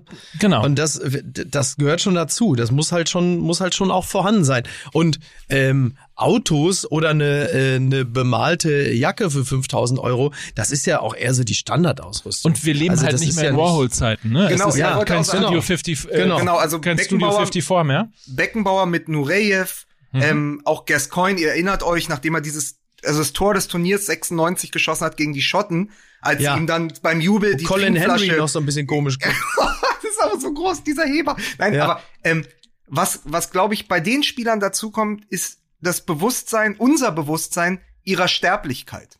Also ja. ich finde, ähm, Ronaldo, Messi, all diese äh, oder auch Haaland, das sind wirklich ja so wie bei Hertha in diesem Tweet, äh, der das offenbart hat, das sind die Maschinen. Ähm, deswegen feiern wir man ja, feiert man ja auch den alten Ibrahimovic immer noch so Genau. ab, äh, der auf seine Art auch eine gewisse Sterblichkeit an den Tag legt, weil er in diesem Fall ist es äh, die die die ständige Offenbarung einer Selbstironie, in, Ja. mit äh, über über sich selbst in der dritten Person sprechen, in Talkshows gehen, da auch tanzen dann in USA und so. Ja. Also ich finde das ist dann nicht so aalglatt. Ich glaube, deswegen fasziniert uns das bis heute so mit George Best oder auch ein Günter Netzer, weil Ja. einfach diese Geschichten irgendwann wie unter Folie, also so wie man früher Actionfiguren gesammelt hat, unter dieser äh, Folie hat man he- heute diese Geschichten konserviert und die stehen im Regal und man holt sie raus und guckt sie sich nochmal an und sagt, ach ja, als der die Disco eröffnet hat, ja klar, und als der George so als Sehnsuchtsobjekte, ne? Weil du, weil, weil tief in uns drinnen wollen wir alle, die wir natürlich Arbeiter sind und leistungsorientiert, aber auch so flamboyant sein wie diese Figuren und äh, nur die wenigsten von uns schaffen das halt einfach. So. Man möchte einfach Menschen kennenlernen. Ist es nicht so? Ich sag's nur deshalb, weil am Mittwoch filmen wir gerade in diesem Zus- Zusammenhang bei Persönlichkeiten und wie ticken die eigentlich und, und was sind das eigentlich für Typen. Am Mittwoch kommt die fünfte Staffel Meine Elf. Meine, Ach, guck an. ja, mein Interviewformat mit Fußballern. Wir machen das ein bisschen größer. Ja. Diesmal äh, sind auch andere Sportler mit dabei. Es gibt zum Beispiel eine sehr schöne Folge, in der Tim Melzer auf sein Idol Uli Ach Stein so, ich trifft. dachte, ich dachte, Tim Melzer wäre der Sportler. Ja, aber, aber Uli Stein ist auch, ist auch Uli Ja. Stein. Ich habe letzte Woche äh, einen guten Kumpel von mir gefragt, was soll ich denn jetzt mal machen? Also was kann ich als nächste Zeitlupe machen? Natürlich bietet sich jetzt George Best an. Und der sagte aus dem Bauch raus, ey, es gab da die Szene, da hat Uli Stein dem Wegmann in die Fresse gehauen. ja. Genau. Und da Darüber dachte ich- reden wir auch. Ja, aber da dachte ich so, es ist doch interessant, wie sowas hängen bleibt. Also Ja. wie sozusagen das kollektive Gedächtnis deutsche Geschichten ohne Ende parat hat. Aber all diese Geschichten spielen irgendwo zwischen 1966, Wembley-Tor und äh, irgendwie WM 98 Wörns gegen Schuka. Das ist der Raum, in dem wir uns immer wieder bewegen. Weil da diese Geschichten passiert sind. Das sind ja meist Geschichten aus den 80ern, aus den 70ern, aus den 90ern. Aber wer ist denn dann das Beste von heute? Ja, und, und, und, ja, so. Und dass Kevin Großkreuz, ja, da mal mit einem Döner geschmissen hat oder irgendwo hingepinkelt hat, das wird aber von niemandem von euch mehr erwähnt. Das wird überhaupt nicht mehr geschätzt. Da kann er ja machen, was er will. Da kommt ja gar nichts. Da ist ja, man muss ja sagen, der exzessivste, äh, die exzessivste Figur aus der, aus der Fußballwelt ist ja schon fast der Groti Fand. Wo man so, wir werden dann später einfach die besten Szenen des Groti Fand auf DVD uns angucken und sagen, Aber- das war noch einer, das war noch ein Typ. bei Kevin Großkreuz ist einfach, das ist, hatte nie diese, also wirklich im wahrsten Sinne des Wortes, nie diese Fallhöhe. Ja, so, also dem, nicht. dem habe ich bei seinem, den, dessen Abstieg habe ich auch nicht öffentlich verfolgt. Also bei nochmal, um auf George Best zurückzukommen oder so, ähm, da hat man ja wirklich, da hatte die Öffentlichkeit auch ein Interesse. Natürlich auch, äh, natürlich auch ein voyeuristisches Interesse, sonst hätten die Tabloids nicht so Ja. funktioniert. Aber sowohl bei, äh, bei George Best oder auch ganz, ganz lange bei Paul Gascoigne hat man ja auch einfach mitgelitten. Genau. Weil sie eben die Extravaganz, die sie auf dem Feld verkörpert haben, auch mit an der Seitenlinie oder abseits des Platzes äh, mit, mit herübergerettet haben und vice versa, weil sie nämlich die Extravaganz der Nacht auch auf dem Fußballplatz kultiviert. Genau. Und diese Mischung wirst du nicht mehr bekommen, weil es nicht möglich ist, weil spätestens seit es den Leserreporter gibt und Handys Ja. und seit der Fußball sich so professionalisiert hat, es nicht mehr möglich ist. Da ist ja Max Kruse mit seinen drei Ausflügen in die Shisha-Bar und zum Pokern schon ein Paradiesvogel. Was Den hätte George Witz Best ist, zum ne? Frühstück gegessen. Ja, ist ja nichts. Das ist ja nichts. Ja, ja, das was das was Max Kruse auf der Rückbank eines Taxis vergisst, hat George Best an einem Wochenende äh, vormittags versoffen. So. Nee, George Best hat am Ende hat drei, drei von den Prostituierten auf der Rückbank vergessen und ist einfach weitergezogen. Mit den anderen Zweien. Wenigstens ist sein Bruder erfolgreich. Dr. Best. Oh Gott. Tut mir wirklich so leid, ey. Der war nur, der hing mir irgendwie Ja, noch so wie so. okay. Ja. Interessiert euch eigentlich die neue Sendezeit von meine Elf? Natürlich. Ja, doch. Ja, Sag komm, mal, sag. Miki, wirklich. Was Wir denn? müssen für deine 93 Podcasts hier Machen immer wir. Werbung machen. Ich Machen habe wir überhaupt nie. nicht erwähnt, dass Apokalypse und Filterkaffee bereits die hundertste Episode hat und die kann man immer noch sehr schön hören, auch heute. Montags, Mittwochs Ja, und Freitags. Ja, noch montags, mittwochs und freitags. Ach, macht ihr jetzt Montag bis Freitag? You never know. Ich, ich, ich bin ja unparteiisch. Äh, ich kann ja jetzt, äh, ihr könnt ja mal sagen, wen ihr in der nächsten Zeit so habt. Ich sag dann, wer die besseren Gäste hat. Tim Melzer trifft äh, Uli Stein und ähm, du hattest, ähm, du hattest äh, hier den Kollegen mit den mit den Neurosen letzte Woche, ne? Peter, Peter Wittkamp. Wittkamp. Ja, Ja, auch super. herzliche Grüße. Ja. Aber Mike, wann kommt denn jetzt immer meine Elf mit Peter Ja, wann kommt Wittkamp? das So, denn? Mittwoch. Gut, dass ihr fragt, Freunde. Vielen Dank. Das ist sehr nett von euch. Danke, dass ihr fragt. Ja. Ähm, Mittwochabend, 23.15 Uhr, Sport 1, direkt nach dem Fan-Talk. Julian Weigel ist mein erster Gast. Ach schön. Äh, in, Fake Love. Und weil du ihn, aber jetzt mal ernsthaft, weil du ihn nie so richtig magst, kann ich dir die Sendung nur ans Herz legen. Guck sie dir an, ein, ein äh, wahnsinnig netter Kerl, ähm, den man ein Stück weit mehr und neu kennenlernt. In meine Elf, 23.15 Uhr, Sport 1. Hat der eine eigene, hat der eine eigene Diskothek in Mönchengladbach? Und das Wir werden ist das ja, rausfinden. das ist ja im Grunde genommen, da, da schließt sich ja der Kreis. Der alte Unionswähler Mike Nöcker trifft endlich Weigel. Ne? Ist das nicht toll? Apropos, so, apropos Unionswähler, ja. vierter Platz, ne? Nee, fünfter. Fünfter? Die Penner, die können nix. Achso. Sind auf dem fünften Platz abgerutscht. So, Spannendes Spiel übrigens, man muss man mal sagen, Ja. spannendes Spiel übrigens, nächste, ähm, nächste, hier Bundesliga, nächster Spieltag. VfB Stuttgart gegen den FC Bayern München. Also in der jetzigen Ja. Situation, auch ohne den Scharnierspieler und so weiter, wird es sehr spannend Ja. äh, zu sein. Da Ja. ist ja, da ist ja Bewegung drin, da ist wi- wilde, da junge, wilde, schneller Fußball und das äh, gegen einen. FC Bayern ohne Josua Kimmich. Das wird spannend. Es ist der Felix Magath Pokal. Sie spielen um den goldenen Medizinball. Ich, ich bin auf jeden Fall extrem gespannt. Schön war das. Ähm, Mike, du liest dir jetzt mal ein bisschen was zu George Best an Ja. und das wird dann nächste Woche äh, als Lernzielkontrolle abgefragt. Genau. Ja. Das ist mir nämlich wichtig. Ja, wir fühlt, LA sich, fühlt sich Mike wie, wie Jogi Löw, ne? Bis zum 4. Dezember gibt der DFB jetzt ihm erstmal, ihm und Olli Bierhoff Zeit, sich so zu sammeln. Und dann muss sich Löw und Bierhoff und so müssen sich erklären, müssen sie eine Analyse vorlegen. Ist, ist der 4. Dezember, ist das der Safe Harbor Day für Yogi Löw? So sieht's aus. Während äh, in Amerika der vier Tage später dann ja. Ja. Ja, aber die wart, ich glaube, ich glaube, der DFB äh, wartet jetzt erstmal die Black Week ab, den Black Friday, ob sie nicht noch einen besseren Bundestrainer irgendwie geschossen kriegen bei, bei Amazon. Den gibt's dann mit Prime, der wird direkt an die Otto Fleckschneise 6 geliefert. Ja. Also ihr könnt jetzt zuschlagen. Ralf, Ralf Rangnick zum halben Preis. Ja. Ähm, nee, mal, mal gucken. Da bin ich, da bin ich wirklich gespannt, ob da der Black Friday über den Mann aus dem Schwarzwald äh, entscheiden wird. Aber ich glaube, es wird alles bleiben wie bisher. Ja. Äh, und dann äh, freu, freuen wir uns doch schon jetzt auf die Europameisterschaft. Das kann man doch sagen äh, Ja. an dieser Stelle.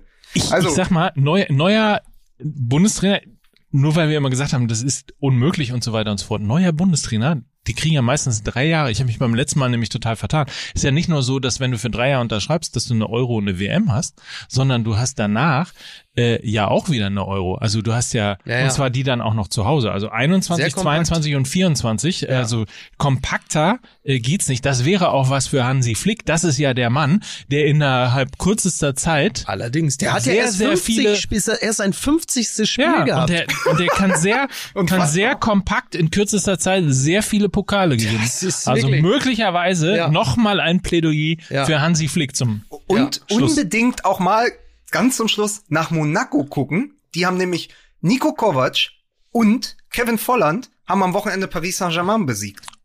Ja. Mit, mit Toren von Volland, wenn ich, wenn ich richtig Von informiert Kovac wäre bin. doof.